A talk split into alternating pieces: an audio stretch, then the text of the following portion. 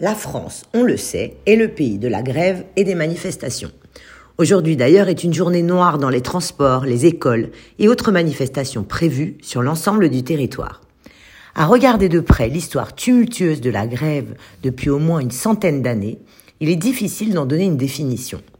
La place de grève à Paris, autrefois un lieu d'offre d'emploi, a donné aujourd'hui son nom à ce droit. Le droit de grève est un droit reconnu à tous les salariés par la Constitution. Et si son principe n'est pas contesté, l'exercice de ce droit est cependant soumis à certaines règles.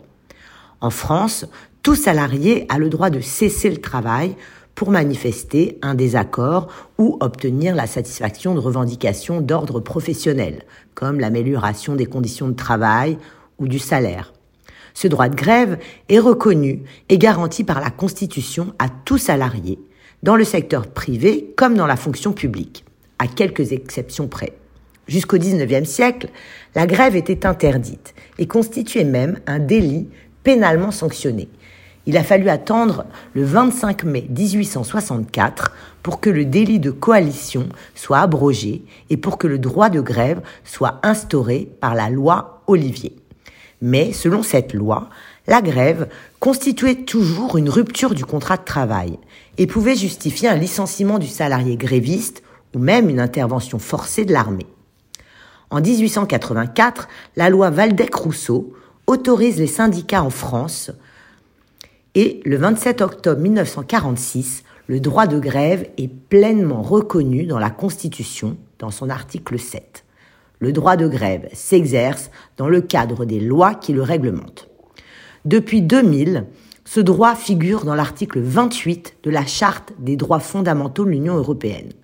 Certaines catégories en demeurent cependant exclues, comme les personnels de service de la police nationale, ou encore les CRS, les magistrats ou euh, le ministère de l'Intérieur. Dans d'autres cas, un service minimum doit être mis en place, comme pour la fonction publique hospitalière ou encore les écoles maternelles et élémentaires.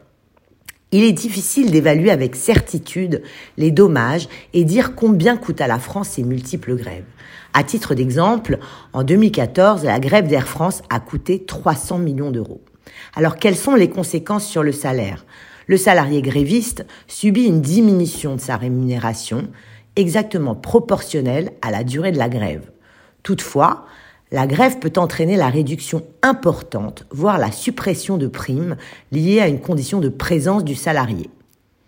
Et qu'en est-il en Israël?